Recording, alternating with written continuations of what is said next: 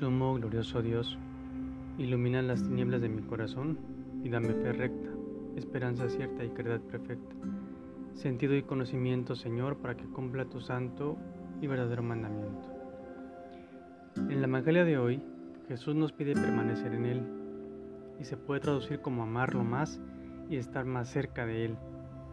Si estamos juntos al Maestro, los frutos serán de bondad y amor. Un nogal ¿Cómo da sus frutos? En forma de nueces. Eso ya lo sabemos.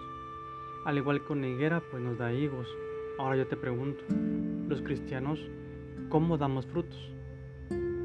Realizando obras de misericordia podría ser. Otra manera es amar a nuestro prójimo y hacer que éste ame a otros y se siga la cadenita.